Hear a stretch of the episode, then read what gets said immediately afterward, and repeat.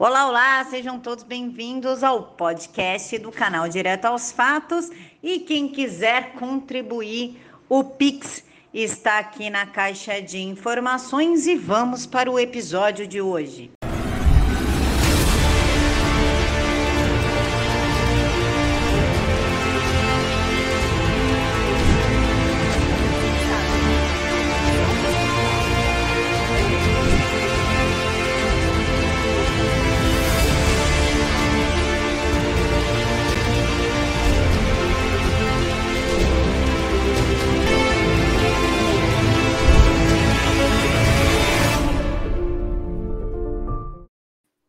Olá, boa noite, sejam todos bem-vindos à TV Jornal da Cidade Online. E estamos começando mais um contraponto. E o contraponto de hoje recebe no primeiro bloco o Coronel Melo Araújo, presidente da CEAGESP, Companhia de Entreposto e Armazéns Gerais de São Paulo, que vai falar sobre a situação de Araraquara, cidade do interior de São Paulo, que está enfrentando um novo tranca-tudo imposto pelo, pre, pelo prefeito petista Edinho Silva. Já no segundo bloco, contamos com a presença do doutor Renato Gomes, que é mestre em Direito Público, e vamos nos aprofundar nas notícias que marcaram essa semana, envolvendo o presidente da República, seus filhos, além da CPI dos horrores e muito mais. Coronel, muito obrigada por aceitar falar com a gente. Uma boa noite, muito prazer, muito, muito obrigado. Eu que agradeço pela oportunidade de estar passando informação para todo mundo. Coronel, o senhor trouxe um relato comovente em nossa última entrevista, dizendo que as pessoas estavam comendo até gatos em Araraquara por conta do lockdown imposto pelo prefeito petista Edinho Silva. Como, como está essa situação em Araraquara, já que o prefeito decretou um novo trancatudo na cidade? Bom, primeiro é, é muito triste a gente ver, né? É, o Brasil tinha tudo, tem tudo para ir para frente, tem tudo para dar certo, né? Nós temos, eu acho que o país nunca teve um presidente tão bom como o nosso presidente Bolsonaro, né? Uma pessoa é, que está fazendo a diferença no nosso país, né? Que muitas pessoas não tinham noção da realidade do país, né? A gente, com o presidente Bolsonaro, que lutou contra tudo e todos, ele mostrou uma nova realidade. Antes as pessoas ficavam somente antenadas na televisão e acreditavam em tudo o que viam pela televisão. E hoje é, a gente consegue enxergar a realidade do nosso país, né? E eu estive em Araraquara e pude constatar isso pessoalmente. Eu fui pessoalmente para Araraquara quando a cidade clamava por comida. Então fica a primeira a primeira pergunta, né? Se as pessoas estavam pedindo comida, se as pessoas estavam trancadas na sua casa por não ter alimentação. Eu recebi vídeos em que as pessoas mostravam: eu não posso sair de casa, abri a geladeira, minha geladeira está vazia, e o que, que eu faço? O prefeito não deixa eu sair, eu não tenho comida e o prefeito não vai mandar comida para mim. Ou seja, eu estou condenada a morrer aqui dentro de casa, eu estou condenada a passar fome aqui em casa. Então, isso aí mexeu com os permissionários da CEAGESP, quem fazem sempre as doações são os permissionários, né? Eu sempre gosto de salientar, são comerciantes que doam seus alimentos para ajudar o próximo. Isso é uma característica muito bacana que o brasileiro tem, né? De ajudar os próximos, de ser solidário. E nós fomos pessoalmente lá levar mais de 100 toneladas de alimentos e nos deparamos, como eu falei, né, numa situação muito triste de ver diferente de outras, né? Nós já doamos para diversas cidades do interior de São Paulo e também até, até de outros estados. Nós já mandamos comida até para Fortaleza. E nos deparamos realmente com uma situação muito triste, em que as pessoas, uma fila com milhares de pessoas, e eu tive a oportunidade de conversar com algumas, e realmente esse, esse relato e esse áudio que eu que eu coloquei com autorização da pessoa, ela tinha recebido a mensagem em que, inclusive, tinham pessoas comendo animais domésticos. Né? Então, nós divulgamos, nós repassamos isso. É, eu não duvido que isso seja real, tá? Até porque eu vi como as pessoas se comportavam lá, né? Parecia uma situação pós-guerra, onde as pessoas tinham muita fome a pessoas chorando, barriga roncando, pegando qualquer tipo de alimento, inclusive do chão. Então, isso ficou muito nítido para mim, da, da dificuldade que as pessoas estavam. Aí eu falo, cadê o prefeito da cidade? Cadê a, a pessoa responsável por, por não deixar as pessoas ficarem numa situação dessa? Então, isso foi a primeira coisa que mexeu muito com a gente. O senhor consegue fazer para a gente, Coronel, um panorama de como está o estado de São Paulo em relação à fome? O que está acontecendo em Araraquara pode estar acontecendo em outras cidades do Brasil? É, a gente pode dizer que São Paulo foi transformada numa espécie de Venezuela? Olha, é, eu posso falar para vocês, porque depois que nós somos para Aparecida, Aparecida foi a primeira grande doação com mais de 300 toneladas de alimento. E tudo por uma coisa muito simples, né? Bastava o governador de São Paulo, o senhor João Agripino Dória, é, deixar a catedral, a basílica aberta, porque a basílica aberta, é, os peregrinos vão para a cidade e a cidade funciona. É uma cidade que não tem uma indústria, vive dos peregrinos. Então, tudo começou lá. Quando nós fomos para Aparecida, a CEAGESP recebeu diversas, diversos pedidos de outras cidades para de pedindo alimentação, trabalho solidário para levar comida. E nós começamos a atender diversas cidades, né? E o que a gente é, deparou é exatamente isso aí. O prefeito, os prefeitos e o governador não se preocuparam com o seu povo, né? Eles se preocuparam em tipo dar uma satisfação, ó, eu preciso fazer alguma coisa. Qual que é o mais fácil? O mais fácil é fechar a cidade, né? O mais difícil é você pegar e pensar em, em transporte público. O mais difícil é você pensar em investir no, no, no nas, na, em hospitais. Né? O, o nosso presidente Bolsonaro investiu, mandou milhões de reais para todos os estados, né? E ele fez a parte dele, faltou os prefeitos. Logo que começou essa pandemia, se todos lembrarem, né? Falaram assim: olha, vamos mandar, é, vamos equipar os hospitais porque vai fazer falta. E poucos prefeitos fizeram, poucos governadores fizeram isso aí, né? Causando transtorno para diversas cidades. Ou seja, os prefeitos, governadores não investiram nos equipamentos de saúde que foram mandados e causou na cidade essa, esse fechamento. Com o fechamento, as pessoas começaram a passar fome, né? É, o presidente Bolsonaro sempre falou assim: olha, eu não fechei um bar, eu não fechei nada. E infelizmente nós percebemos que o nosso país, né, vive um momento muito difícil, onde os poderes eles estão entrando na, na seara de outros poderes, né? Fica muito claro o presidente Bolsonaro ele impedido de agir por um Supremo que está legislando, né? Ele está fazendo função que não pertence a ele. E isso aí está dificultando. Então, é, se fez isso, amarrou, deixou o presidente de, é, amarrado, ou seja, ele não podendo interferir nisso, sobrando para os governadores e prefeitos. E cada um fez sua loucura. Né? Eu fui em Avaré, por exemplo, e era 8 horas da noite, você não pode mais comprar determinados produtos. Parece que você está num país comunista, você está numa cidade comunista, onde o que, que tem a ver a compra de alguns produtos com a pandemia? Absolutamente nada.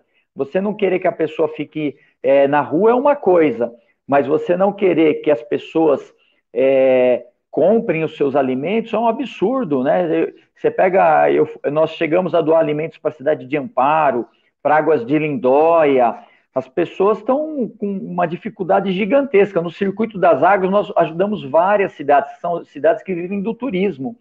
E os prefeitos, é, em, em, é, com, com, sem pensar no seu povo, né, simplesmente fez o mais fácil.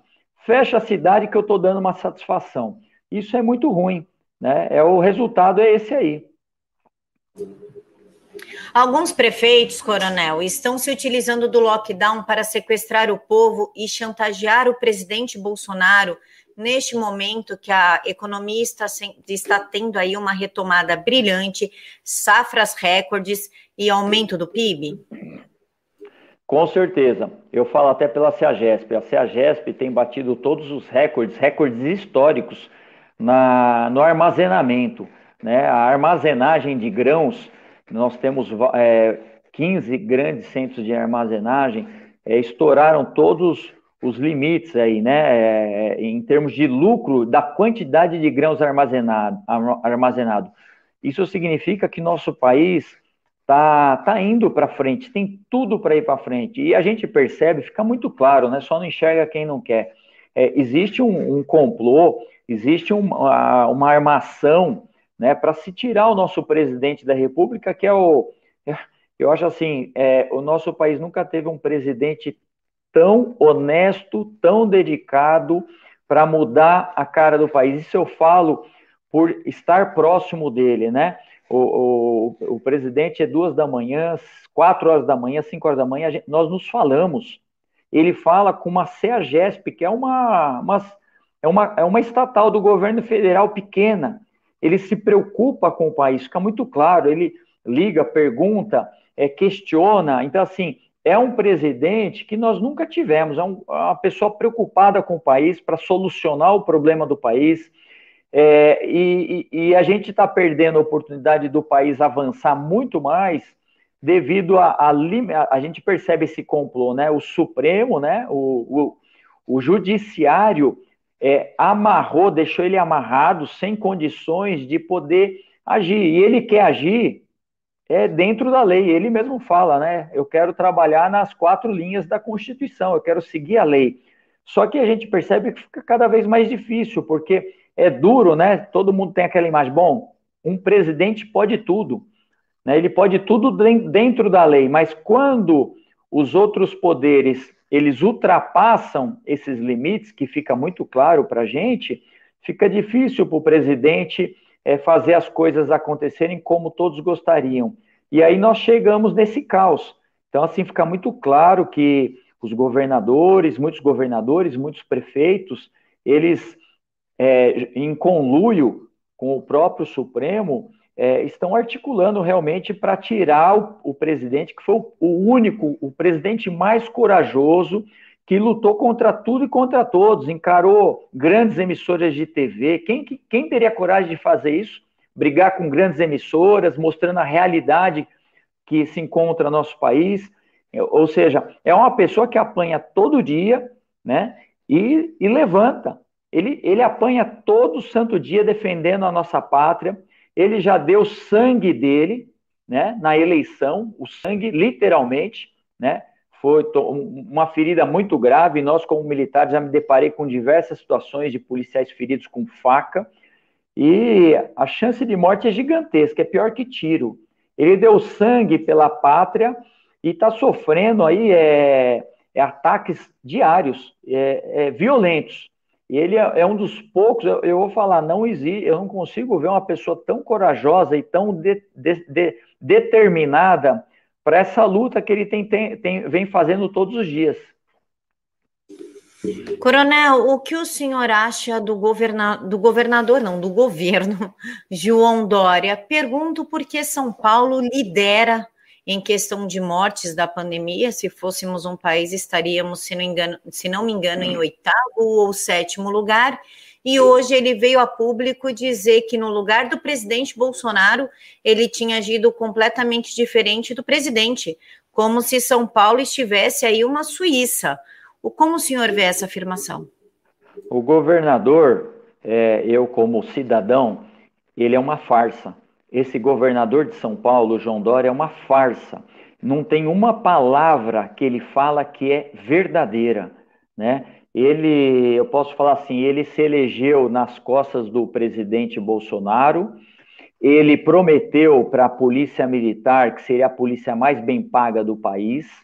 Ele não cumpre nada. Ele, ele é uma farsa. Literalmente, realmente, ele é uma farsa a vacina que se colocou aqui no estado de São Paulo, se fosse boa, não se ficavam as pessoas procurando que vacina que se está dando. Todo mundo quer tomar uma vacina que não seja a vacina do governador João Dória. E é uma farsa, porque os estudos já mostram. Eu perdi semana passada dois amigos com as duas vacinas da Coronavac tomada, tomaram as duas vacinas, duas doses, com o tempo certo, era para estar tá fazendo efeito. E se falou que poderia até se pegar doença, mas é, seria 100% eficaz no tratamento. Isso é uma farsa.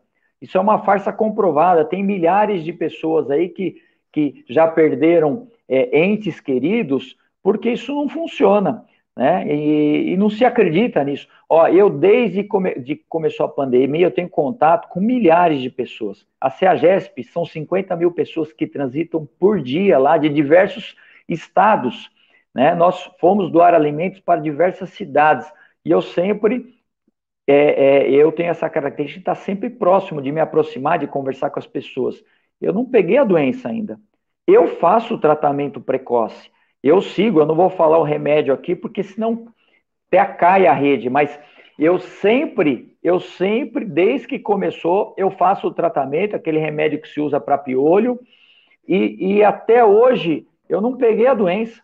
Eu não, não peguei a doença. O que, que acontece? Tem colegas meus que foram fazer o, o, o teste para ver se tem o. como é que está a sorologia, o IgG, né? É o teste para ver se você está imune à doença. E muitos já, já estão imunes sem tomar vacina. Sem tomar vacina, já apresentam a imunidade. O que será que está acontecendo né, no nosso país, nessa lavagem cerebral que a televisão faz, que a mídia faz?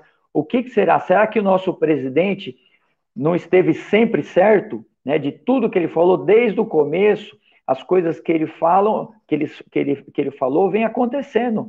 Logo no começo ele falou sobre atividade física, hoje é comprovado que a pessoa que faz atividade física tem mais de 80% aí de, de melhoras aí na, na, no sistema imunológico dela, ajudando, sobre esses remédios nesse tratamento precoce que funcionam, né, tem estudos já comprovados, então a gente percebe que infelizmente, né, é uma grande lavagem cerebral com um intuito, o um único intuito, é de tirar o único homem que foi capaz, que é capaz, que está sendo capaz de mudar a história de um país. Então, realmente fica muito claro isso para mim. É mesmo porque, Coronel, se citar o nome do, do remédio, a gente para lá na CPI perguntando por que, que a gente falou no raio do nome do remédio, né? Não posso falar, eu não posso ir para a CPI neste momento. Coronel, explica para quem está assistindo, por gentileza, o que é a CEAGESP e a importância do trabalho realizado pela companhia. O senhor comentou que assumiu a presidência da companhia no vermelho e hoje está no azul e ainda está ajudando a população do estado. Inclusive, tem alguns seguidores nossos aqui, amigos nossos no chat, falando que o senhor moralizou a CEAGESP. Olha, eu, eu vejo assim, né? Eu, primeiro que não, não sou eu, acho que é a equipe e a própria CEAGESP resolveu, né, o povo da CEAGESP resolveu lutar por coisa melhor, né, que eu acho que é o exemplo, ali é uma cidade de 50 mil pessoas, né, quantas cidades nós não temos, assim, com menos ou até mais pessoas? O que que, que, que a CEAGESP eu posso falar que é um exemplo?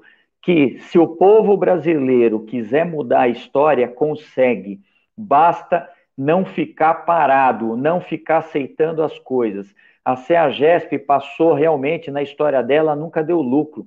Os anos que deram lucro foram, foram quando, foi quando recebeu é, indenizações milionárias, aí foram anos que conseguiu não fechar no vermelho.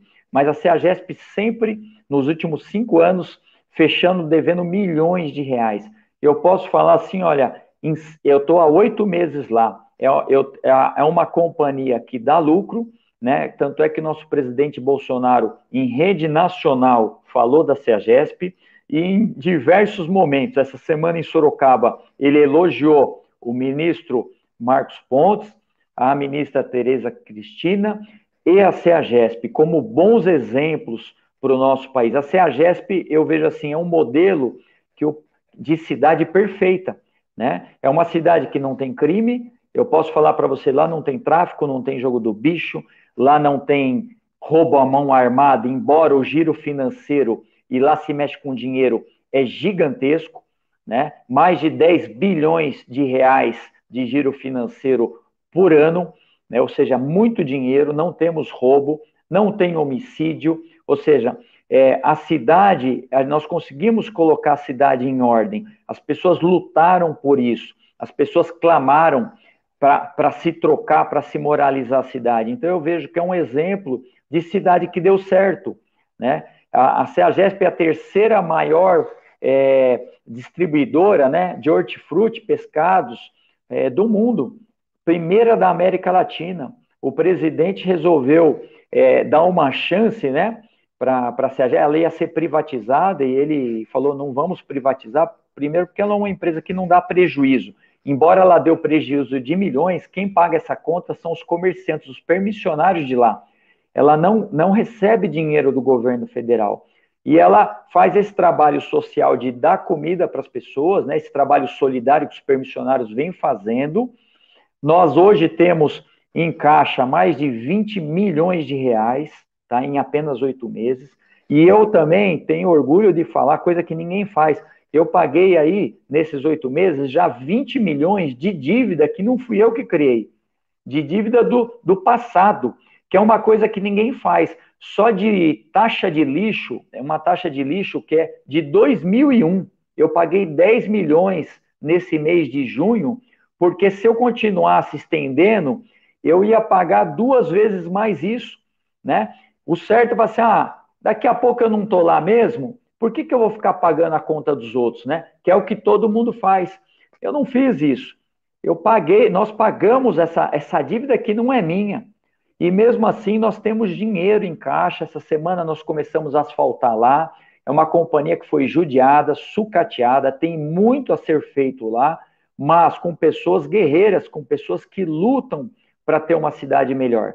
Para vocês terem uma ideia aí, nós agora questão de duas semanas para frente, os próprios funcionários e os permissionários vão pintar todo o muro da CEAGESP.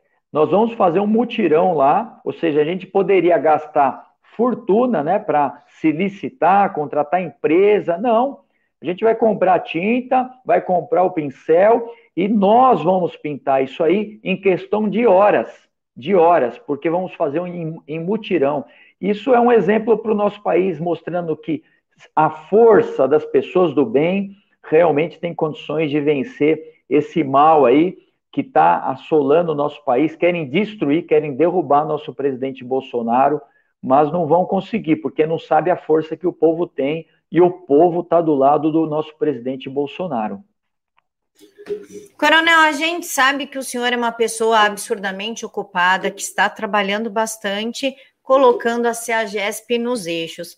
Mas eu acho que o senhor deve sim acompanhar a política nacional. Então, eu gostaria de saber o que o senhor acha dessas tramas que a extrema esquerda está aprontando para o presidente Bolsonaro, sempre tentando derrubar o presidente, inclusive agora mirando em seus filhos. Estão tentando levar o Brasil a uma situação extrema para ver se consegue alguma reação do presidente?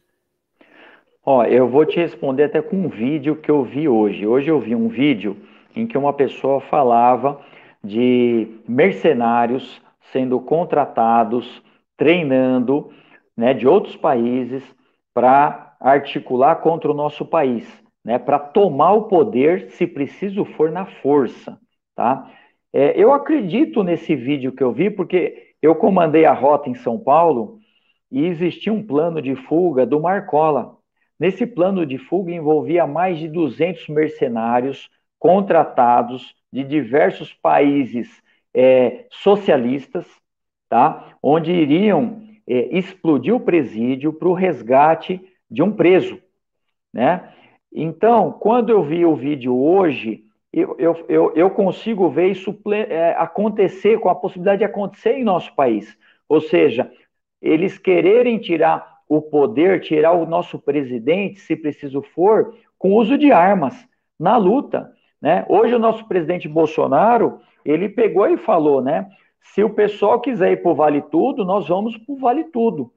E eu falo, se for para o Vale Tudo, o povo brasileiro é do Bolsonaro, é do presidente Bolsonaro. Nós não vamos deixar acontecer o que estão querendo. Hoje nós ficamos amarrados, né? Tá todo mundo assim, não, vamos respeitar a lei e devemos respeitar. Eu, como militar, a gente tem que seguir a lei. mas a lei tem que ser seguida por todos. Né? Onde já se viu você sair agora da sua casa e querer parar num supermercado e comprar algum produto, como lá no Rio Grande do Sul fizeram, e ele ser limitado, ó, você não pode comprar tal produto porque eu entendo que esse produto não é essencial. Quem que, é, quem que esse governador para falar o que é essencial e o que não é? Né? Essencial é tudo que a gente precisa para viver, essencial é a gente trabalhar. Então a gente percebe que a lei, o artigo 5 da Constituição, ele está sendo quebrado todo dia, todo dia. E o nosso presidente, muito pacientemente, ele está ali, olha, vamos resolver isso na lei, mas você, vocês estão esticando a corda. Ele costuma falar isso constantemente. A corda está sendo esticada, está sendo esticada, e uma hora a corda estoura. Na hora que a corda estourar, aí realmente vai mudar a situação. Então é isso que a gente percebe. É muito triste, né? É, um, um presidente ganhou com o voto popular não poder governar o país. É um absurdo, né? É, ele tem ele tem direito ao segundo mandato se, se, se passar por uma nova eleição tem. A gente tem que respeitar isso. Quantos anos a gente não aguentou de PT? Quantos anos a gente não respeitou? Então, eu, eu penso assim, que agora nós temos que respeitar quem ganhou, mesmo não gostando dele, né? E, e nós vemos também essa trama aí nas eleições. O voto, se for do jeito que estão querendo, por que, que será que as pessoas que a gente entende que são do mal estão defendendo o voto na urna eletrônica? Por que será? Por que, que não pode pegar e fazer o voto como era no passado? Qual o interesse? O voto tem que ser auditável. Auditável, como o próprio presidente falou, ou seja, você vota na urna eletrônica, vai sair um papel lá, você vai ver se bate em quem você votou e fica ali para a gente pegar, caso seja necessário, auditar esse voto. Por que não fazer isso aí? Qual que é a dificuldade? O que, que tem de mistério? Ninguém acredita nesse voto da urna. Ninguém acredita. Então fica muito claro isso para a gente aí, que existe sim uma trama, essa trama está se tornando perigosa, né? Quando se fala em treinamento de paramilitares, de, de outros países interessados na gente, é real. Nosso país é rico, nosso país produz, tem um agronegócio gigantesco, nosso país está é, tá indo para frente, muita gente interessada nele. Então, eu não acho nada difícil de outras pessoas, outros países interessados e políticos, maus políticos, né? A gente pega aí, ó, a CEAGESP mesmo, né? A CEAGESP tinham empresários querendo comprar o terreno a preço de banana para mexer com o setor imobiliário, né? E quando o presidente descobriu isso, ele desfez. Então, do mesmo jeito, uma cidade querendo ser dominada por empresários, eu não duvido de um país ser dominado por pessoas, né, de outros países aí com interesses, infelizmente, com criminosos aqui dentro que deveriam estar na cadeia, ajudando e facilitando isso aí. Coronel, também ouvi dizer que essa ação de impedir que a polícia subisse os morros do Rio de Janeiro, seja aéreo, seja terrestre, foi uma forma de fortalecer o narcotráfico justamente para que se pudesse agir contra o presidente da República. Coronel, eu quero agradecer a presença do senhor. Eu que agradeço, eu só vou fazer um pequeno complemento, já que claro. você falou dos morros. Ó, a, a, Rota de São Paulo, a Rota é a tropa mais bem preparada do país, ela é reconhecida mundialmente. Eu comandei a Rota, eu recebia, eu recebia delegações do mundo inteiro, Japão, da Europa. A Rota hoje, ela está trabalhando com câmera, ela está sendo monitorada. Eu não sei por quem, eu não sei por quem. Eu tenho minhas dúvidas, né? A rota, ela trabalha com informação devido à credibilidade que ela tem da população. Hoje, sabe quantos flagrantes a rota faz por dia? Nenhum.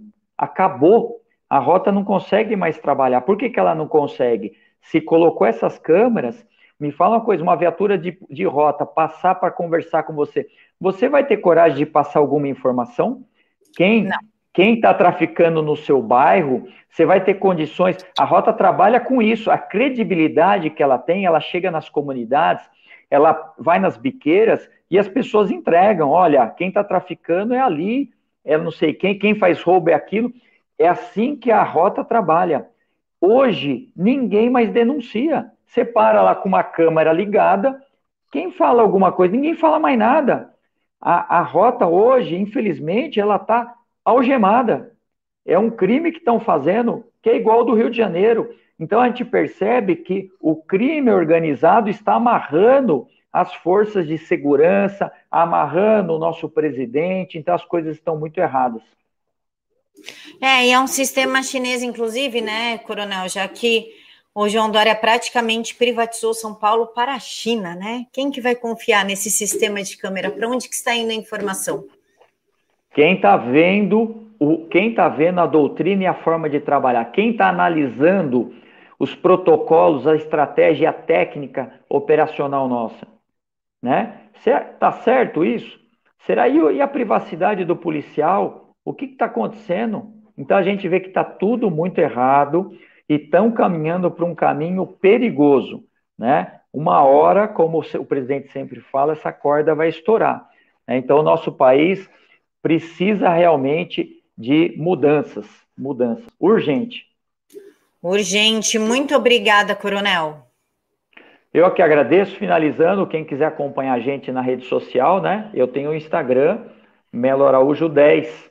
Então, quem quiser acompanhar a gente também, fica aí meu Instagram para poder, Melo com dois L's, tá? Melo Araújo 10, para poder acompanhar a gente passar informação. E eu peço para que as pessoas do bem não fiquem paradas. Se ficar parado, o mal domina o nosso país. Muito obrigado, uma boa noite. Eu que agradeço, Coronel. Boa noite. Pessoal, seguimos agora para o segundo bloco com o doutor Renato Gomes, ele que é mestre em Direito Público e super conhecido por vocês. Doutor Renato, muito obrigada por aceitar falar com a gente. Eu agradeço a confiança, Camila, agradeço o convite e parabéns ao Coronel Melo pelo excelente trabalho. Eu tenho orgulho né, de ser brasileiro quando vê esse tipo de, de pessoas honradas fazendo um serviço né, que ficou aí sucateado por décadas, né, em função do, da, da visão de mundo né, de pobres de espírito, né, pela ganância, dinheiro, poder, né, e dane-se o povo.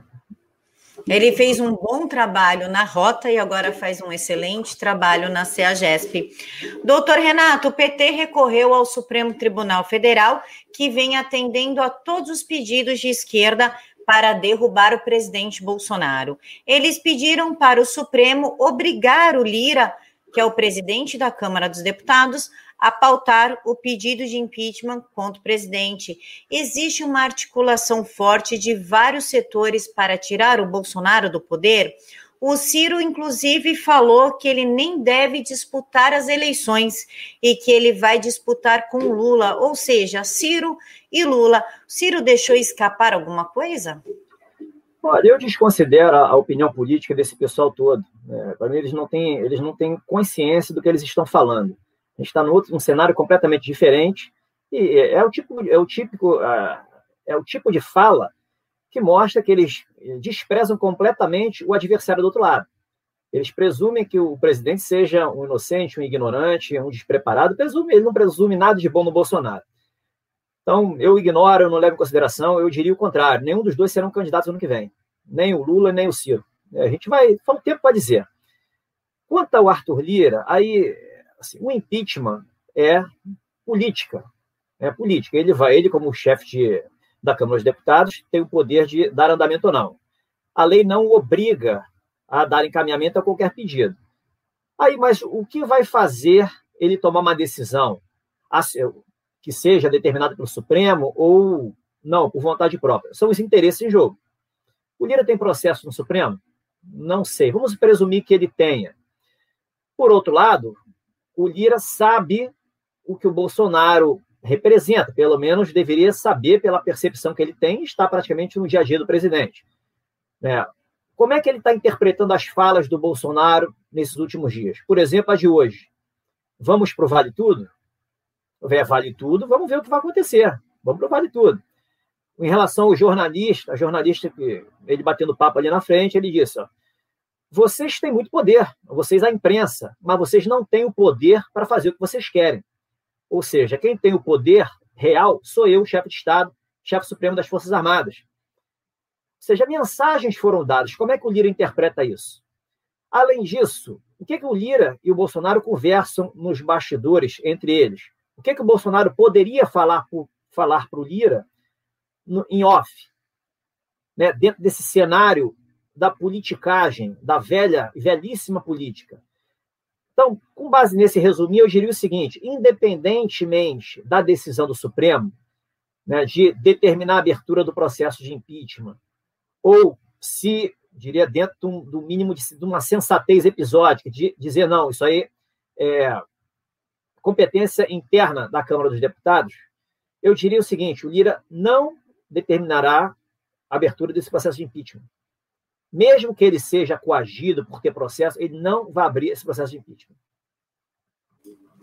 Renato, após muita pressão da ministra Rosa Weber em cima da PGR, da Procuradoria-Geral da República, eles aceitaram abrir uma denúncia, na, na verdade, investigar uma notícia-crime contra o presidente Bolsonaro por prevaricação. Essa notícia-crime foi apresentada pelos senadores Randolfo Rodrigues, Contarato, e Jorge Cajuru. Qual a intenção da PGR de pautar algo baseado nas falas de Luiz Miranda, que sequer possui caráter ou qualquer tipo de credibilidade? Camilo, a atuação da PGR é política, é muito mais política do que jurídica. Tá? Vamos imaginar, esse primeiro esse pedido feito pelos três senadores, eles acionaram diretamente o judiciário, eles não têm legitimidade ativa para isso. Né? Um juiz que tem um mínimo de conhecimento e que imparcialidade, não é imparcialidade subjetiva, não, que parece para mostrar realmente imparcialidade para a população, ele teria que ter extinto esse, extinto esse pedido na raiz, sem julgamento do mérito. A partir do momento que ele acionou a PGR para se manifestar, ele mostrou a parcialidade dele. Né? Até porque, e, e abusou da autoridade. Porque para você pedir qualquer tipo de apuração, de investigação, precisa de indícios de materialidade de crime. Você abriu um procedimento com base em alegação de um deputado foragido dos Estados Unidos por alguma coisa lá que não foi muito correta que ele fez, com base em ilações, né, até o próprio deputado já fez declarações dizendo que não foi bem assim, né, querendo sair de fininho, isso é abuso de autoridade, artigo 27 da lei nova que eles fizeram questão de abrir. Tudo bem. Aí o, o, o vice-PGR, por acaso o Aras não estava, é, sempre, é engraçado, o Aras nunca está nesses momentos, sempre está o vice-PGR. O vice-PGR queria aguardar o desfecho dessa honrosa CPI, dessa, dessa CPI cheia de credibilidade na visão dele. Ele se manifestou dessa forma, nesse sentido. É, e aí a ministra não aceitou, dizendo que, o, que o, a PGR estaria fugindo das suas atribuições, que não que a investigação feita pelo Ministério Público seria independente da CPI. E aí o, o vice-PGR acatou, abaixou a cabeça e pediu a abertura de inquérito. Como se o Ministério Público não tivesse autonomia funcional para dizer, não, eu, eu domino a ação penal, eu sei se é momento de agir ou não, de investigar ou não, e no momento não é, eu não vou abrir inquérito agora. Por que, que não se fez isso? Se não há o mínimo de provas, o mínimo de indícios para justificar uma abertura de inquérito contra o presidente da República. É mais ou menos o que está acontecendo com esse inquérito que foi aberto lá atrás para investigar a interferência do Bolsonaro na Polícia Federal. Abuso de autoridade desde a abertura até então. E está se fazendo a mesma coisa. O PGR, ele lavou as mãos e fez a dobradinha ali com a ministra. Por que isso? Por que isso? De lícito não tem absolutamente nada. O mais interessante é que tem aí um gatilho. Eles deram um tiro de bala de borracha no Bolsonaro. Né? Eles deram um tiro de bala de borracha, testando a resiliência do Bolsonaro, eu diria até o, a paciência do Bolsonaro, até onde ele aguenta que a gente usurpe as atribuições dele, as prerrogativas, e ainda é, fustigue ele nos instintos, levando a estado de humilhação. Estão querendo escutar o presidente, aí a disputa se vai ser presencial ou por escrito. Presidente, aí a, a minha curiosidade nisso é apenas uma: o presidente vai se submeter a isso? vai prestar esclarecimentos por escrito ou mesmo presencialmente a uma aberração dessas? Né? É a minha única dúvida. Eu suponho, pelo que está acontecendo até o momento, que ele não fará isso. Que não há sentido. É submissão demais, é humilhação demais. Seria usar o direito politicamente correto inventado nas faculdades para permitir que isso aconteça, esse estado de coisas tenebroso. São as mesmas doutrinas. O tribunal tem a última palavra sempre. O presidente tem que ficar de joelhos se não comete crime de responsabilidade. Né? Não importa se a decisão seja criminosa, seja ilícita, seja inválida. Se apega a esses mesmos dogmas falaciosos que não se sustentam com um sopro, né? no mínimo de fatos, e se toca esse terror no país. Aí você cria esse ativismo judicial monstruoso, cria dois poderes, são dois monstrengos hoje incontroláveis, que é o judiciário e o Ministério Público, e não se sabe lidar com o ativismo judicial. E o chefe de Estado, o, o poder hoje, que é o mais, mais poderoso do país, sem dúvida alguma, fica de joelhos, né, em função, não sei do que se fala para ele, mas eu costumo sempre presumir que há uma estratégia militar por trás de tudo. As falas dele recentes, sobretudo nessa última semana, é, isso muito claro para mim. Renato, eu vou te pedir licença e vou pedir para a produção colocar um vídeo aqui que eu gostaria que você analisasse. É uma fala bem curta do presidente, tem 30 segundos. Se a produção puder colocar em tela, por gentileza, eu gostaria de saber a sua opinião. Querem, Com todo respeito a vocês, vocês são uma força, mas não decide. É, tá? é. é a nossa união que a gente vai garantir o que é de mais sagrado para todos nós, nossa liberdade. Verdade. Alguns querem que tome medidas drásticas, né? Olha, eu não vou chutar o pau da barraca, mas se chutarem, é. eu acho que a força é muito maior para o nosso lado. Verdade, com Nós certeza. estamos juntos. Não tem uma palavra minha, um ato, né? nada contra a Constituição. Querem, com né? todo respeito a você, você ele fala com todo respeito a vocês, ele está se dirigindo à mídia, fala da força, mas fala que a força maior está com ele. Ele também lembra que ele nunca agiu contra a Constituição, mas estão agindo. Inclusive, o Supremo Tribunal Federal acabou de colocar o senador Flávio Bolsonaro e o vereador Carlos Bolsonaro como o cérebro de uma grande organização criminosa que conversa por WhatsApp. Esse é o crime, conversar por WhatsApp. Como o senhor vê essa ação do ministro Alexandre de Moraes, do iluministro, contra os filhos do presidente, é, relacionando essa fala do presidente? Olha, a fala do presidente, vamos começar pela fala do presidente. A imprensa tem um poder gigante? Tem. Porque, por mais que é, as pessoas sejam instruídas aqui no país, ela parte de um princípio que há uma fonte mínima de informações seguras. E aí, que fontes são essas? Quais são essas fontes aqui no país? Porque as pessoas não buscam informações lá fora. Quais são essas fontes aqui no país que são seguras e 100% confiáveis? Você conta nos dedos, são coisas raríssimas. Obviamente, com essa imprensa que a gente tem, eles têm uma força gigantesca para fazer engenharia social, deixando as pessoas com medo, ansiosas, deixando as pessoas em desespero, mentindo, manipulando informações, passando a informação bruta né, para deixar as pessoas fazerem juízo de valor. Isso é raridade.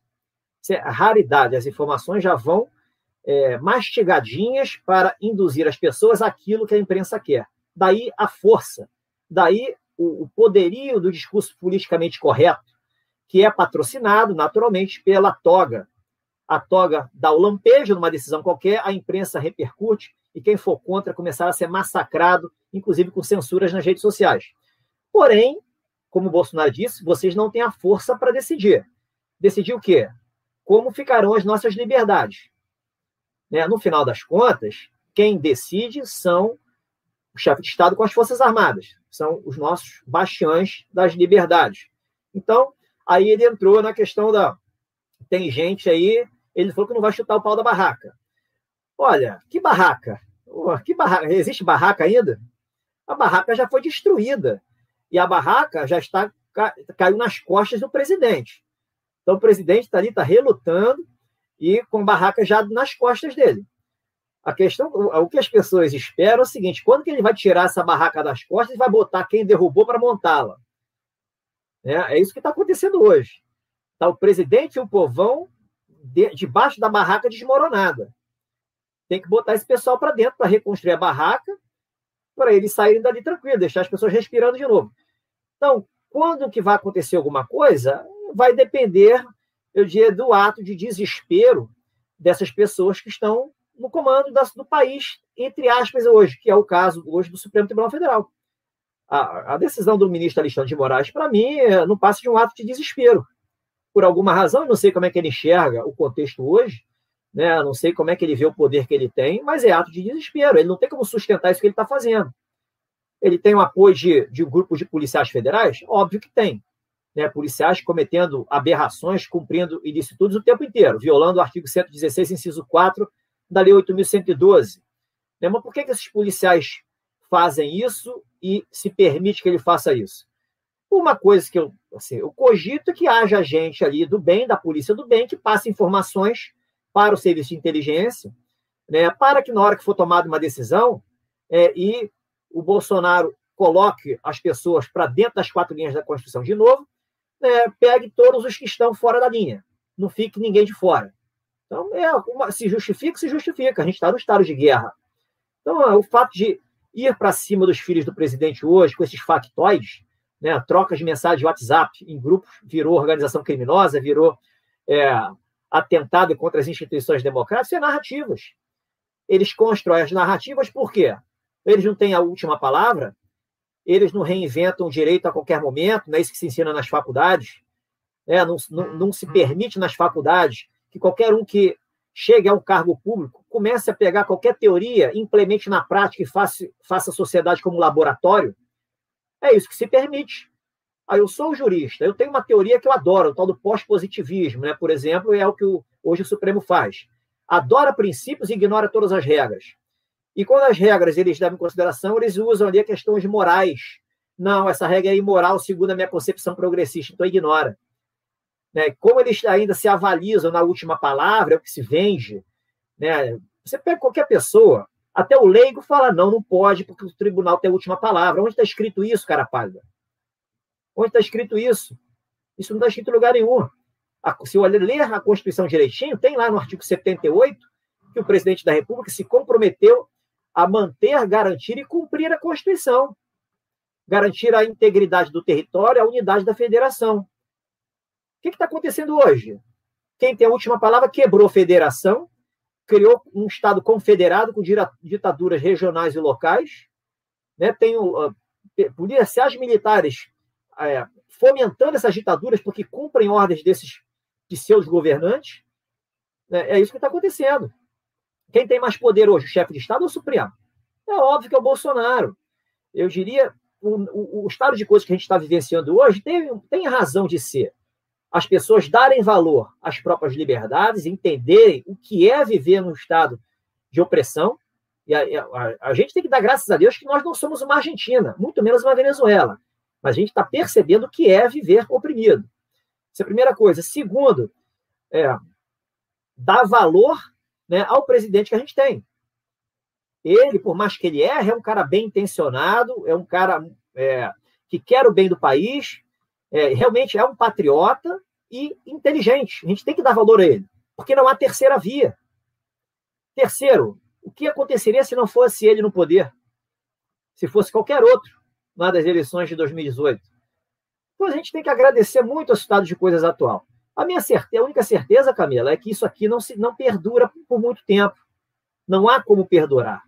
Como o Bolsonaro disse na fala para jornalista, né, é vale tudo, né? Na realidade, já é Vale Tudo desde 2019. Né? Já se transformou no Vale Tudo desde o inquérito Tofoliano, a instauração do inquérito Tofoliano e a censura da Cruzoé. Ali já se transformou no Vale Tudo e houve ali um abalo completo no equilíbrio institucional, que hoje inexiste. O Brasil hoje tem um Estado de Direito ruído, né, uma ditadura da toga meia-boca, como bem disse o Zé Roberto Guzzo, porque não há o comando das Forças Armadas, né? Então, eles forçam a barra para tirar o presidente. Só que, é, é, é, assim, eu até falo, as pessoas não têm que se preocupar com isso. Primeiro que o Bolsonaro já disse, como ele não vai sair, se eles acham que vão conseguir fazer o que eles querem, estão muito enganados. E quando ele fala isso, ele fala com conhecimento de causa. Ele tem apoio integral das Forças Armadas e você pode ter certeza, a concepção jurídica dele já mudou. Né? A própria fala dele, quando aponta os absurdos que estão, estão sendo praticados pela Suprema Corte. Eu própria falo do general Braga Neto, né, respondendo a um parlamentar, um deputado, se não me engano, do PT, quando o mencionário mencionou do, do decreto para resgatar do artigo 5 né, aí o, o, general falou o seguinte, ele não comenta a fala do presidente, que as Forças Armadas respeitam a Constituição. Ou seja, ele não disse, eu respeito o que o Supremo diz que a Constituição seja. Ele não disse isso respeita a Constituição. Né? Bolsonaro falou, por que do decreto? resgatar o artigo 5 não o que o Supremo pensa a respeito do artigo 5 Está tudo nos conformes. É, então a gente tem que aguardar o desfecho. O desfecho será feliz, é a minha certeza absoluta. E é o que a gente vai ver pela frente muito em breve. Renato, Daniel Silveira, o deputado federal Daniel Silveira, está preso mesmo com, as fian com toda a fiança paga, 100 mil reais. Hoje, os filhos do presidente viraram alvo do Supremo. Temos aí um novo inquérito sobre organização criminosa, muito mais pesado do que atos antidemocráticos. Temos um ex-ministro da Saúde, Eduardo Pazuello, com todos os seus sigilos quebrados, inclusive o Ministério Público Federal quer que ele pague uma multa de 22 milhões de reais sobre a pandemia, mas não são bem específicos quais foram os erros do ex-secretário. Agora também nós temos o ministro Ramos entregando de favor, assim, de cortesia, digamos assim, os dados sigilosos do Felipe G. Martins, assessor especial da Presidência da República para Assuntos Internacionais. Como o senhor vê toda essa articulação? Pois é a distopia Brasil. Distopia Brasil, nitidamente. Vamos lá, vamos item por item. Né? A primeira coisa, o inquérito, eu já comentei, é um inquérito, obviamente, que é totalitário. Você cria o factoide, cria essa narrativa porque você se arrogou o poder de ter a última palavra, de dizer o que o direito é e o que o país será. É uma coisa que o Bolsonaro disse na live, fazer um contraponto. Tem gente aí que se acha super poderoso, super poderoso, né, e, e acha que domina o país. Não é assim que funciona. Então faz um contraponto ali, aí entra na questão do vale tudo. Então isso aí, vamos ver, é apenas um gatilho, uma bala de borracha que foi atirada no presidente. Vamos ver o que vem pela frente. Em relação a, a, entrega dos dados do Felipe Martins para a CPI, né, dos dados privativos, eu vi isso como, de fora aqui, juridicamente é uma aberração. Juridicamente é uma aberração. Politicamente, eu vejo como subserviência. A questão é, é o, o general entregou por determinação do presidente da República ou entregou porque achou por bem entregar?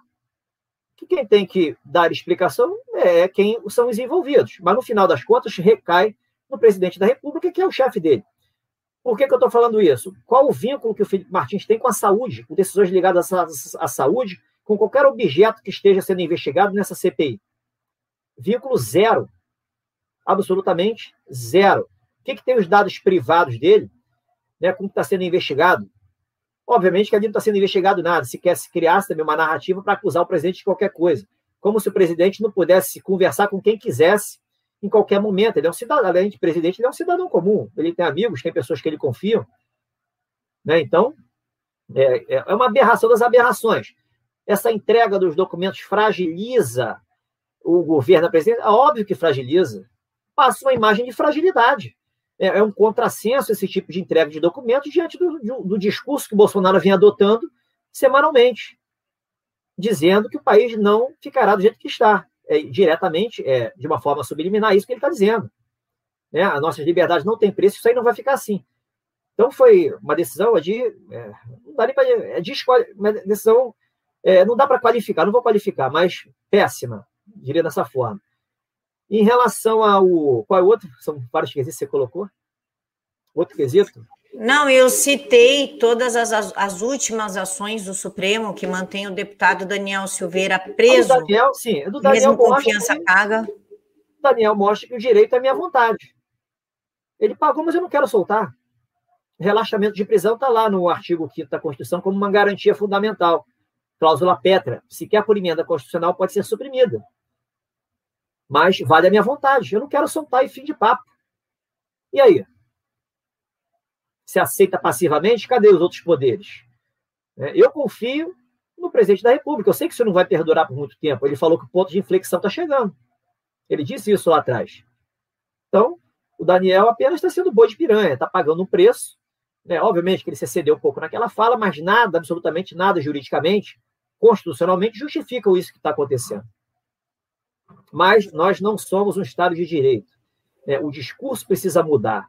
O discurso, eu o exemplo do Paulo Guedes agora, Paulo Guedes, ele fala, né, que falou a CPI, um tribunal de guerra, ele mencionou isso, né? mas disse que não é da democracia. Ele insiste em falar em democracia. Todo o discurso que o Paulo Guedes faz, no início ele louva a democracia brasileira. Eu não sei também onde ele vive. Eu acho que ele tá a bolha de Brasília parece que cega todo mundo. Né? Nós não somos democracia. Não somos democracia. Né? Bolsonaro ele não vai fazer nada contra o regime democrático. Qualquer decisão que ele tome será uma decisão para resgatar a democracia. Uma decisão legítima, autorizada pelo povão, que é o dono do poder, poder constituinte originário. Tudo que o presidente fizer hoje é legítimo. Tudo. Esteja nas regras do jogo, de uma forma clara, como, por exemplo, uma prisão em flagrante, esteja fundamentada pelo direito, seja de uma forma argumentativa, é, uma, com coerência, com lógica, com base nos fatos, como é o decreto, que ele já está pronto, mas está postergando ao máximo, seja algo novo sem previsão. Porque ele tem o aval do povão para colocar a casa em ordem. É simples, ele é o chefe de Estado, ele é o maior representante da nação. Ele tem, na boa, 80 milhões de votos, no mínimo. É, as motociatas é, evidenciam hoje a popularidade do Bolsonaro né, a forma como ele é recebido em todos os lugares onde ele vai inaugurando obras, né, fazendo aí, as reuniões de governo nas localidades, como ele é recebido, ele, ele é o presidente mais popular da história. Qualquer coisa que ele faça será legítima. Eu escutei a fala do, do Coronel Melo, pessoa que eu admiro, eu discordei dele de um ponto. Né, o Bolsonaro não cai por causa do povão estar com ele, não. Ele não cai porque ele tem a força efetivamente nas mãos. Ele tem o comando das Forças Armadas na mão. Ele tem a tropa na mão. O povo já deu o recado, o povo já fez o que tinha que fazer. E está fazendo ainda porque está alerta, está ansioso, está preocupado. Né? Apoia, vai apoiar sempre, porque não tem como não apoiar. Né? Mas o Bolsonaro ele não cai porque ele tem a força. E não é a força do povo, ele tem a força militar. E a, o militar, quando age, ele age democraticamente. Ele usa a força? Usa, mas usa em respeito ao regime que ele se comprometeu a garantir, no caso, as Forças Armadas Brasileiras, que é o regime democrático. Então tem que parar com essa, esse discursinho, as pessoas falam muito, né? Como se usar a força militar fosse uma, um uso da força não democrático. Não, é o uso da força democrática. Antidemocrático é o que essas instituições estão fazendo, como, por exemplo, esse processo de improbidade em cima do Pazuello. É um abuso de autoridade grosseiro né, eles estão entrando numa seara da gestão pública do Ministério da Saúde, que é competência do poder, que é prerrogativa do Poder Executivo. Decisões discricionárias, que não, não cabe nem avaliar o mérito. Se se optou por fazer um tratamento lá específico para determinada questão inusitada que surgiu de repente, não é um agente do Ministério Público que vai fazer juízo de valor dizendo que isso é adequado ou não. Curioso que a OMS, que eles bajularam lá atrás, mudou o discurso e defende o tratamento. Esse, esse discurso não chegou aqui no Brasil, porque não, é, não convém para esses inimigos da pátria que atacam o presidente e o governo o tempo inteiro. São, essa aí é chamada lide temerária. É uma, é uma ação má-fé, grosseira, porque eles se valem da impunidade. Eles se garantem na impunidade. O Ministério Público hoje, infelizmente, porque está tomado por esse pessoal, é uma instituição que atenta contra o regime democrático. É uma instituição que age ideologicamente mascarando o direito como todas as outras, manipulando princípios, manipulando semanticamente as regras. Vale lembrar a decisão do juiz aqui do Rio de Janeiro, que quer que a CBF diga por que, não usa o número 24. Isso não é, coisa, não é papel de juiz, isso é papelão. Isso é papelão, isso é um, um descrédito para o judiciário. Que juiz é esse? Onde está escrito que ele pode fazer isso? Que direito é esse de usar o número 24 da camisa? Não existe isso. Isso é papelão. Certeza da impunidade. Né? Os caras não têm mais limite, perderam os escrúpulos. Então, o, o cenário está pronto. Eu sempre gosto de falar, né? O Bolsonaro, na hora que ele agir, ele resolve o problema rápido. Em um mês, a casa fica arrumada. Estou sendo generoso, em um mês a casa fica arrumada. Pressupondo que o governo está militarizado, que o serviço de inteligência funciona, que ele tem informações que ninguém tem, e que ele tem inteligência superior a esses inimigos da pátria que se acham donos da cocada preta.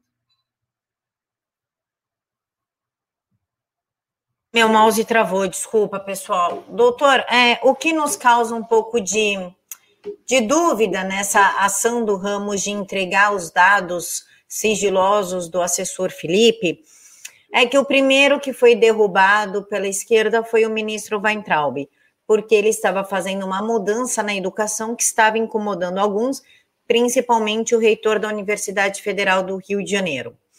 Logo depois, eles conseguiram derrubar o Ernesto Araújo, com a desculpa da pandemia, para variar um pouco. Quando derrubaram Ernesto Araújo, a China já pediu a cabeça do Felipe G. Martins junto com Ernesto. Seguraram Felipe, logo depois derrubaram o Salles, que é de grande interesse das ONGs que o Salles não esteja na, no Ministério do Meio Ambiente. Agora, o MBL, Movimento Brasil Livre, em nome do Kim Kataguiri, quer tentar derrubar o Paulo Guedes. Como o senhor analisa é, toda essa estratégia de derrubando ministros e os melhores assessores? Camila, para mim é muito nítido. É, eles perceberam que o governo não sabe lidar com ativismo judicial e compraram esses mantras mentirosos, as doutrinas mentirosas que se ensinam nas faculdades. O tribunal tem a última palavra sempre, não importa as aberrações que cumpra, e o presidente tem que ficar de joelhos se não comete crime de responsabilidade. É o fato de haver o artigo 3 da lei de introdução. Ninguém se escusa de cumprir a lei alegando que a desconhece, que serve para todo mundo, sobretudo para juízes haver o, o artigo 21 do Código Penal, ninguém se isenta de uma punição criminal justific, ah, justificando que não sabia que o ato praticado era crime, proibição de se cumprir ordens criminosas, está lá no Código Penal Militar, proibição de se cumprir ilegalidade, dever de se cumprir ilegalidade, está lá no artigo 116, inciso 4, é artigo 5 2 da Constituição, ninguém é obrigado a fazer ou deixar de fazer alguma coisa senão em virtude de lei, isso tudo é ignorado. Então, eles se valem dessa percepção até então aparentemente equivocada do governo, né, que tem se mostrado na prática, de não saber lidar com o ativismo judicial. Então é um prato cheio.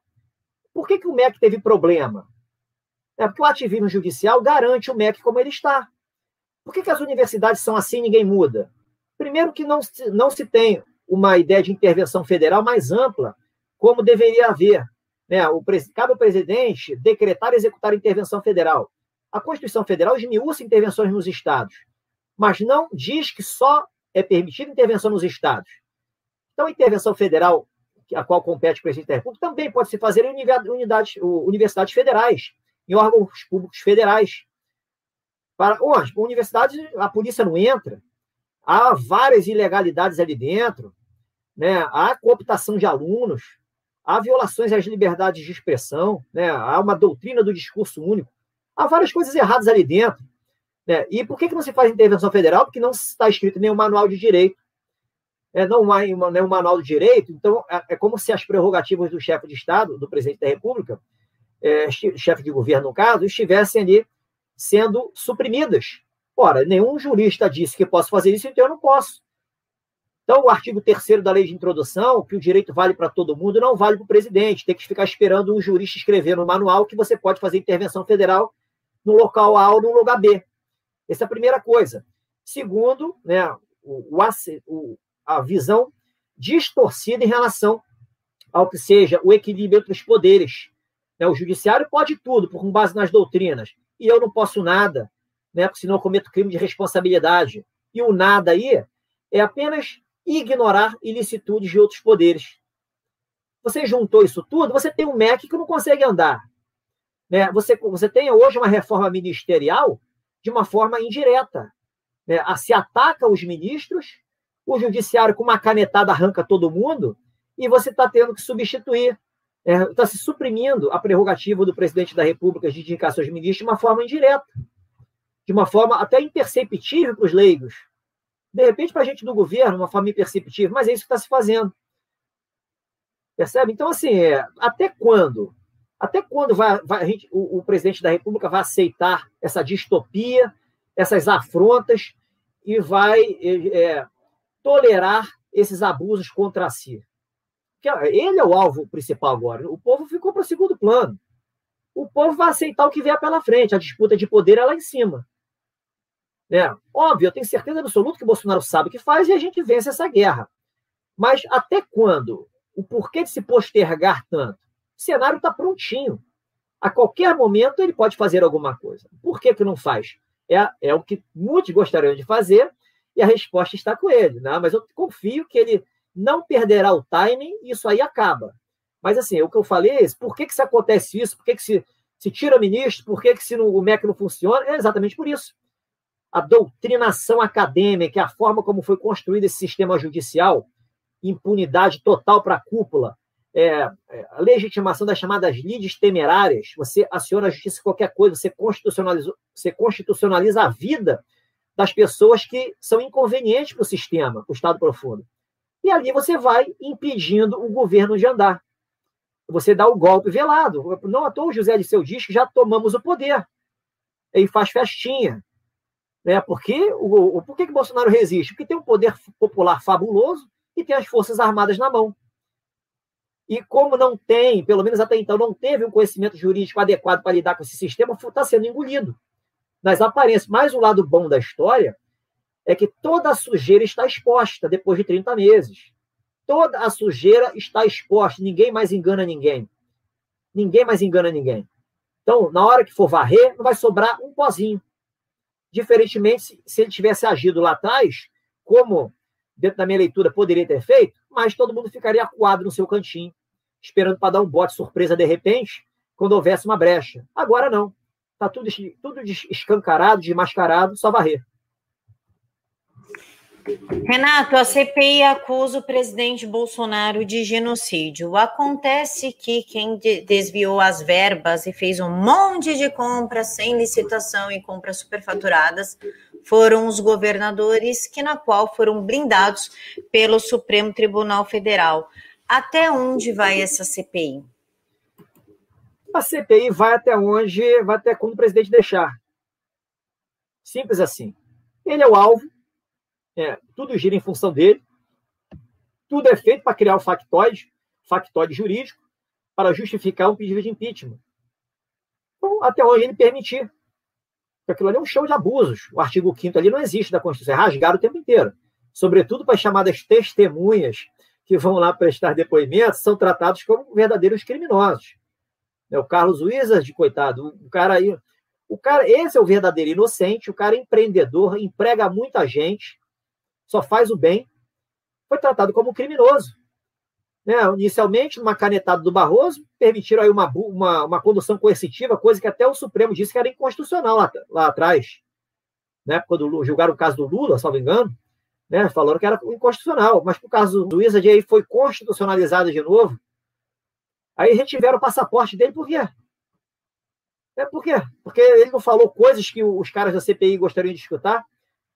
Isso é constitucional? Basta uma canetada do, porque eu sou ministro, eu posso tudo. Aí você vê essas aberrações assistindo, né, da CPI. Então, assim, ela vai até onde? Vai até onde, enquanto o presidente não, não disser que chegamos ao ponto de inflexão e esse ponto de inflexão aflorar. Aí ela, enquanto isso, a CPI vai perdurar. Foi renovada agora, será de novo, e será de novo, será de novo. Renato, nossa democracia já foi imaculada pelo Supremo Tribunal Federal. A pergunta é da Elizabeth. O que falta para as Forças Armadas resgatarem a nossa democracia? Elizabeth, Forças Armadas agem com base no sigilo e surpresa. Sigilo e surpresa. Pense direitinho, vamos pensar juntos aqui, ó. Tudo que a gente está vendo, o presidente não está vendo. Tudo que a gente está vendo, os a cúpula das Forças Armadas não está vendo, a tropa militar também não está vendo, porque são cidadãos. Sofrem também com a gente. Somos nós inteligentes e eles são burros? São covardes? São medrosos? São ali vendidos para o sistema? Não. É, nós somos mais bem informados do que o presidente da República e do que os serviços de inteligência que prestam assessoria ao presidente da República? Suponho que não. Nós temos relacionamentos com chefes de Estado, com outros, com outros, com outros países? Não. O presidente tem. O presidente tem mais de 30 anos na política, ele conhece a fundo esse pessoal de lá de dentro, é, tem uma experiência muito grande militar. A gente tem que confiar. Né? O porquê de não estar se fazendo nada agora, eu diria que tem várias, várias razões. Primeiro, as pessoas se conscientizarem da importância de zelar pelas liberdades, inclusive dando oportunidades aos, aos chamados idiotas úteis, esses que prezam aí fora Bolsonaro, acordarem para a realidade. Que na hora que o, o, o, cerco se fechar, isso aqui for uma socialismo, um Estado socialista verdadeiro, esse pessoal vai, vai rodar junto com todos nós. Óbvio que não chegaremos a esse estado de coisas, mas é para eles chegarem ao extremo e acordarem. Né? Quando um governador, por exemplo, diz que você não pode comprar uma geladeira no mercado porque não é bem essencial, e a pessoa que teve uma geladeira queimada em casa foi um idiota útil desse, esse cara vai despertar. Quando vê que gastou lá um dinheiro no mercado e sua carne está apodrecendo. Então, assim, a gente primeiro dá valor às liberdades, segundo é se conscientizar o máximo possível né, de que país queremos. É, realmente é, prestar mais atenção, dar mais valor à, à, à, à ideia da política, dar mais valor àquilo que importa. Né, e, sobretudo, olhar mais para dentro, né, parar de culpar o outro. É uma auto-reflexão mesmo, buscar o autoconhecimento. Então, a gente está passando por um momento de aprendizado. Eu falo, quando eu falo nós, é o presidente da República também, os militares também. É uma situação nova, é um estado de guerra. É uma guerra invisível? É, por mais que as pessoas não acreditem ou falem em teoria da conspiração. O próprio Bolsonaro disse lá num discurso, né, há pouco tempo atrás, será que isso aqui é uma guerra biológica? É uma guerra de elementos biológicos, elementos radiológicos, cibernéticos? Ele levantou a bola, ele sabe que é. Né? E uma das razões pelas quais ele, na minha leitura, ele não age é por questões geopolíticas. Não tem nada a ver com medo, covardia, proteção de filho, ou se vendeu por estar refém do centrão. Não é nada disso. Como é que eu sei que não é nada disso? A própria fala dele de hoje foi clara. Né? Vocês, têm, vocês têm muita força, mas vocês não têm poder de decisão. Como é que ele pode ser refém de, de um grupo que pertence ao Estado profundo e que é a volta do que era antes, aquela sujeira, a cleptocracia em essência, como é que ele pode ele ser refém desse grupo, se ele mesmo disse que eu tenho a força, eu tenho o poder de decisão, que nós não perderemos as nossas liberdades. Qual é a lógica nisso? Nenhuma, ele não é refém de nada. Então tem uma razão para ele não agir. Né? Eu confio no presidente e tenho que aguardar. Eu estou tão insatisfeito quanto vocês, mas eu consigo, dentro da minha leitura da situação e da minha concepção de vida, eu consigo me manter bem, em paz de espírito, porque eu sei que, como quanto pior fica, mais rápida é a implosão que a gente deseja, mais rápida é a mudança. A gente está chegando no ponto. Inclusive, doutor Renato, sobre sigilo. É, as ações, algumas ações estão tanto correndo em sigilo e outras são pedidos de quebra de sigilo de assessores e ex-ministros. Pode quebrar o sigilo sobre qual argumento? Você quebrar o sigilo, no mínimo a pessoa tem que estar tá, é, tem que estar tá sendo é, indício de que ela cometeu algum crime que, que se justifique a quebra do sigilo para você chegar ali à confirmação da autoria. Então, você não pode quebrar o sigilo, Camila, eu não gosto de você. Mas eu quero saber quanto você está ganhando. Eu vou, peço a quebra do seu, entro com a ação, quero quebrar o seu sigilo fiscal e financeiro. Ou você não, vem cá depor na delegacia, porque eu não gosto de você, você eu estou aqui te abrindo inquérito para ver se você cometeu um crime de maus tratos, abuso de menores. Eu não gosto de você abrir inquérito. Vou quebrar seu sigilo, seu sigilo ali telemático, sigilo de correspondência. Não é isso que está se fazendo hoje. É que é porque quer, é abuso de autoridade, é lei da selva. Não existe vácuo no exercício do poder. Hoje, os selvagens estão vencendo os humanos estão oprimidos. Vamos aguardar o desfecho dessa história. Ah, fala que a onça já está. A onça já, eu diria que a onça está definhando. A onça já está com muita sede e com fome. Mas a onça é um animal, acho que a onça brasileira ela não vai cair em extinção, não. Ela, não, ela vai permanecer firme e forte. Vai procriar muito ainda. Doutor, sobre a CIA, a esquerda hoje está polvorosa, amedrontada, em dúvida, perdida, quase estão chamando aí um oráculo para saber o que, que o diretor da CIA estava fazendo a portas fechadas com o presidente Bolsonaro, com o general Heleno e, se não me engano, o Ramos. O senhor pode nos contar um pouquinho sobre isso? Eu gostaria de ter sido uma mosquinha azul presente naquela reunião. Mas coisa boa é única certeza que eu tenho, coisa boa é. É porque o Brasil foi visitado é, por um representante de um órgão de investigação da maior democracia do mundo. Ainda é democracia. Está uma baderna lá, mas é democracia e o Senado lá funciona. A justiça começou a funcionar após a saída do ex-presidente. Curiosidade, coisa é, ilógica. Se a justiça não funcionou enquanto ele estava no poder com tudo na mão, mesmo tendo escrito ordens executivas, ali ele saiu de mansinho, como ali um cordeirinho, e agora a justiça funcionando com a maravilha. Senado atuante, isso não é interessante? Mas tudo bem, eu não sei o que eles conversaram, presumo que seja coisa boa. Esperamos, esperamos que seja coisa boa. Pelo pânico da esquerda, deve ser coisa ótima, por sinal. Doutor Renato, muito obrigada por falar com a gente. Eu que agradeço a confiança, a parceria com vocês. E é isso, mantenham confiança sempre que eu gosto de me apegar sempre à fala do Bolsonaro, é uma fala muito. Tem várias falas que eu gosto, mas eu sei onde está o câncer do país. O povo diz, me diz onde para onde a gente vai que a gente vence essa guerra. O povo já disse. Então a gente já venceu a guerra. Se o povo disser para onde eu vou, que eu devo fazer, a gente vence essa guerra porque eu sei onde está o câncer. Se o povo disse, a gente vence essa guerra. Isso é um, é um, é um silogismo. Silogismo hipotético, chamado modus ponens. Tá aí, a vitória já é certa. Está tá nas mãos do Bolsonaro, tem que manter confiança. A sugestão, Camila, é a seguinte: se não conseguir compreender o que está acontecendo, ignora. Ninguém tem que ficar sofrendo por não compreender o que está acontecendo a fundo. Preste atenção nas falas do Bolsonaro e confia no cara. Simples assim. Pessoal, eu quero agradecer a presença de todos, desejar uma boa noite, que Deus os abençoe, que mande o um anjinho dele para cuidar do soninho de vocês e anunciar o quadro Debate JCO, que começa a estreia é amanhã às 16 horas comigo. Então, por óbvio, que eu espero todos vocês amanhã às 16 horas para a gente conversar um pouquinho, inclusive, sobre Trump, já que vocês citaram aí no chat. Fiquem todos com Deus e até amanhã.